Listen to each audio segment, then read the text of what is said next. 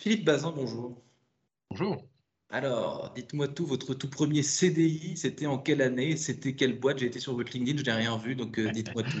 Oui, oui, mon premier CDI, c'était en 1997 et c'était euh, dans la société KISS à Grenoble qui est spécialisée et fabrique les photomatons. Voilà, j'étais acheteur industriel à l'époque. C'était mon premier CDI.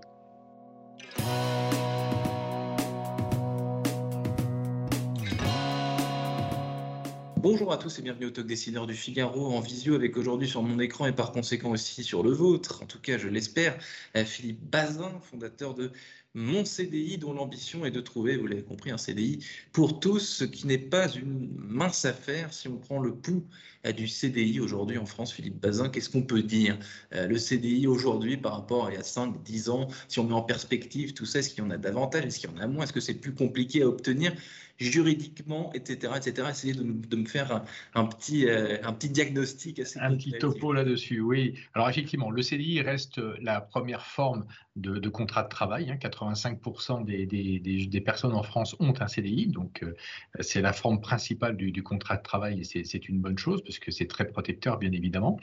Euh, mais en même temps qu'un contrat est protecteur, évidemment, l'accès à ce contrat peut être un peu plus difficile. C'est ce qui fait qu'aujourd'hui, vous avez malheureusement 4 millions de travailleurs précaires, donc 2 millions d'intérimaires et 2 millions de CDD, sans compter bien évidemment toutes les personnes qui sont inscrites à Pôle emploi et qui recherchent activement un, travail et donc, bien évidemment dans la plupart du temps en, CDI.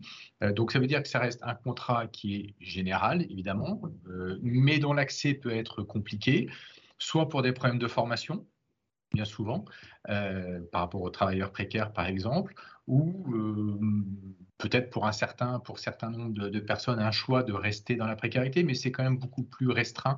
Donc, on a un problème d'accession à un CDI, alors qu'en même temps, les entreprises recherchent ardemment beaucoup de, de personnes pour pouvoir travailler, de main-d'œuvre. Donc, la pierre angulaire, on est effectivement sur l'employabilité et donc la formation. Est sur un certain paradoxe que vous venez de décrire. Avant de parler de mon CDI, euh, Philippe Bazin, euh, est-ce qu'on peut évoquer certains secteurs précis, certains univers, certains métiers où justement euh, le CDI est souhaité, est souhaitable, mais pour des raisons diverses, il y, en a assez peu. Alors, oui, en fait, tous les secteurs d'activité, d'une manière générale, que ce soit l'industrie, le BTP, le tertiaire ou l'hôtellerie et restauration, il y a des, emplois, il y a une forte demande de main-d'œuvre, mais en même temps, les entreprises peuvent avoir du mal à, s'avancer sur le fait de proposer un CDI. Donc on voit qu'on a une forme de paradoxe entre les deux. On peut rechercher du personnel, on peut rechercher de la main-d'œuvre. Les, les, gens cherchent un CDI pour se sécuriser, bien évidemment, mais on a du mal à trouver la jonction, le bon modèle entre les deux. Parce que ce que vous m'expliquez, c'est qu'en gros, euh, le CDI, c'est connu, mais c'est le, le, fameux Saint Graal. Et donc, tout le monde, dans le meilleur des mondes, voudrait embaucher en CDI, sauf que embaucher en CDI, pour, pour l'employeur, c'est prendre un risque. Euh, Alors, effectivement, c'est prendre un risque. Euh, n'oublions pas que les employeurs ont aussi une responsabilité de gestion de l'entreprise en bon père de famille. Donc, euh, quand on embauche une personne en CDI, il faut aussi pouvoir assumer et assurer le travail et donc le contrat par la suite sur des années. Donc, bien évidemment, on voit avec les délocalisations, les restructurations que c'est pas aussi simple que ça. Donc, on peut comprendre que les entreprises peuvent avoir du mal à s'avancer sur un CDI mais pour autant à avoir besoin de personnel sur du long terme et du personnel qui est fiable. Donc on voit que là aussi, on a un paradoxe.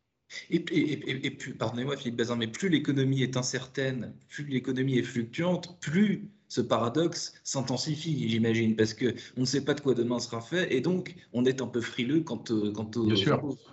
Oui, oui, on n'a pas parlé du manque de prévisibilité commerciale, d'activité au, long terme. Donc forcément, plus l'activité économique avec la conjoncture que l'on traverse actuellement euh, continue entre le Covid, les guerres et autres, forcément, plus les entreprises vont avoir du mal à se dire est-ce qu'on peut se projeter sur deux ans, cinq ans, dix ans et donc embaucher des personnes en CDI. C'est là où il manque effectivement un maillon. Voilà. Est-ce qu'on peut se permettre? Oui, mais est-ce qu'on peut se projeter pas forcément, donc c'est effectivement un peu, un peu compliqué. Comment est-ce que vous faites le médiateur, vous, quelque part, mon CDI, entre, entre euh, cette, euh, cette envie qui, qui, est louable, tous en CDI, et les frilosités de part et d'autre des, entreprises? Qu'est-ce que vous permettez? Qu'est-ce que vous proposez? Alors, euh, ce que l'on permet, c'est plus qu'une médiation, c'est qu'en fait, on va embaucher. En tant que tiers employeur responsable parce qu'on a la capacité à mutualiser l'emploi dans les bassins. Et donc, à partir de là, on est en capacité de garantir le CDI et donc d'embaucher ces personnes en CDI afin qu'elles puissent bah, tout bonnement avoir accès aux, emprunts, à changer de, maison, de voiture, bref, à vivre comme n'importe qui, à être considérées aussi parce que quand on est dans les contrats courts, on n'a pas forcément la respectabilité qu'on est en droit d'attendre parce que les contrats courts, c'est aussi beaucoup de contrats courts enchaînés les uns après les autres, donc c'est compliqué. Euh, donc voilà, donc nous, nous sommes au milieu en fait où on vient embaucher massivement des personnes en CDI que l'on va faire travailler chez nos clients pendant plusieurs années. Il se trouve que l'une des sorties positives de notre contrat, c'est que nos salariés, pour la moitié d'entre eux, euh, finira par être embauchés par nos clients. Ce n'est pas quelque chose qu'on sait à l'origine, bien évidemment, mais ça fait partie des sorties positives parce que la personne aura été effectivement sécurisée dans un CDI de droit commun, formée, puisqu'on va doubler la formation. Donc tout ça va faire augmenter l'employabilité de nos salariés. Et une des sorties, bah, c'est que le salarié sera embauché dans un cas sur deux par notre client. Et c'est très bien. Et vous, avez, inventé, c'est peut-être un, un, bien gros mot en tout cas, mais quand je vous écoute, une sorte de, une sorte de période d'essai en CDI quelque part. C'est un peu une sorte de, mise sur un, sur un piédestal de la, de la période d'essai. Oui, alors disons que si, c'est une période d'essai qui dure trois ans, c'est un petit peu long quand même, euh, puisque voilà, on a quand même des, missions et des emplois qui en moyenne durent trois ans et demi, donc c'est quand même un peu long. Euh, non, il faut le voir effectivement plus qu'une période d'essai qui est rallongée, il faut le voir comme une, mise à, à l'étrier. En fait, ça permet justement aux personnes de pouvoir montrer ce qu'elles ont envie de faire, comment elles travaillent, ce qu'elles sont, parce que c'est le savoir-être qui est important, pendant plusieurs années et dans un cadre qui est respectueux, qui est celui du CDI de droit commun. Et à partir de là, c'est ça qui fonctionne. Et, symboliquement, pardonnez-moi, mais euh, entre période d'essai euh, est-ce que vous proposez euh, On a quand même moins la, on a moins euh, la corde au. Symboliquement, c'est moins dur dans une certaine mesure. C'est moins, moins stressant parce que la période d'essai, ça veut quand même, symboliquement, ça veut dire siège électeur et fin de jour. Oui. Bien, sûr, il y, a, il y, a, cette possibilité avec la période d'essai, vous avez tout à fait raison, mais je vais plus loin sur ce que nous proposons, c'est-à-dire que c'est plus qu'une période d'essai, puisque même si notre salarié n'est pas embauché par notre client, il reste en CDI chez nous mmh. et on va continuer à lui proposer des emplois. En d'autres termes, nous nous garantissons le CDI avec des expériences longues et s'il se trouve que l'un de nos clients, une de nos entreprises euh, partenaires peut embaucher, elle le fera. Mais en fait, il sort définitivement de la période d'essai. Hmm. Combien de personnes vous avez embauché, Philippe Bazin, depuis euh, Alors, Depuis 10 ans maintenant, nous avons embauché plus de 3700 personnes. La moitié a terminé par être embauchée par euh, nos clients, comme je le disais précédemment. Et on, est sur un rythme d'embauche de 30 à 50 personnes par mois. Euh, aujourd'hui, avec une possibilité de faire encore plus, parce que bah, il faut que le dispositif soit connu, bien évidemment. Le dispositif doit être connu. Vous avez publié un livre donc avec Valérie euh, Bazin qui s'intitule très positivement, vous êtes, quelqu'un de positif, euh, un CDI pour tous, c'est possible. Qu'est-ce qui manque euh, pour que ce soit possible, justement? Et surtout, qu'est-ce que, qu'est-ce que, qu'est-ce que, qu'est-ce que, à part le fait que votre initiative et votre solution soient plus connues, qu'est-ce qui manque encore, peut-être juridiquement, peut-être culturellement aussi? Bien sûr.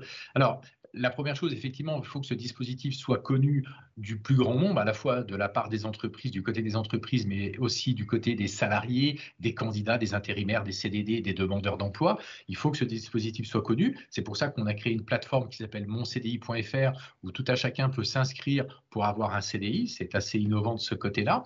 Mais surtout, il faut que les pouvoirs publics s'emparent de ce dispositif euh, qui a été créé par la loi euh, Choisir son avenir professionnel de 2018. Ce dispositif, c'est le CDI d'employabilité c'est du travail à temps partagé, mais dans une mouture un petit peu particulière qui permet de sécuriser cette forme de mise à disposition d'un point de vue juridique pour les entreprises, c'est-à-dire qu'elles savent qu'elles sont sécurisées mmh. dans le temps, donc elles n'ont pas de problème de, requalification éventuelle, mais surtout, ça permet aussi aux salariés d'être sécurisés dans un CDI et d'être formés. Voilà, le CDI d'employabilité, c'est la conjugaison des deux, où on arrive à réconcilier l'économique et le social, et c'est ça qui doit être pérennisé. Il l'a été une première fois, ça l'a été une première fois dans le premier mandat, il faudrait que maintenant que ce le soit définitivement, rapidement, et, et je salue Nicole Nota aujourd'hui qui s'investit énormément à nos côtés depuis plus d'un an et demi maintenant pour ce dispositif, parce que c'est vraiment la quintessence de ce qui se fait de mieux en attendant éventuellement le CDI de l'entreprise utilisatrice. Si ce CDI est un Graal, si c'est un choix, pourquoi pas. Mais en attendant, il faut bien s'occuper des 4 millions de salariés précaires. Et la solution, elle est là. Si le gouvernement, effectivement, comme il l'a annoncé, veut passer de 7% à 5% de chômage en réduisant fortement la précarité, le CDI d'employabilité, c'est l'outil euh, principal pour ça. Philippe Bazin, t'en tourne rapidement, dernière question. Oui. Euh, il y a tout un autre, tout rien à voir. Euh, et d'ailleurs, on a beaucoup parlé de paradoxe pendant notre discussion, c'en est un autre. Euh, un certain pan de l'économie qui estime que le CDI, ça n'est pas, ce n'est plus souhaitable parce que le CDI, c'est quelque chose qui entrave notre liberté, qui nous, qui nous enferme, etc. Et qu'à l'inverse, il faudrait mieux être indépendant, mmh. freelance, etc. C'est aux antipodes de ce qu'on vient de dire, mais c'est une, une réalité beaucoup plus mini, beaucoup moins global, disons, hmm. dont on vient de parler. Mais qu'est-ce que vous, qu'est-ce que vous en pensez de, de, de, ça?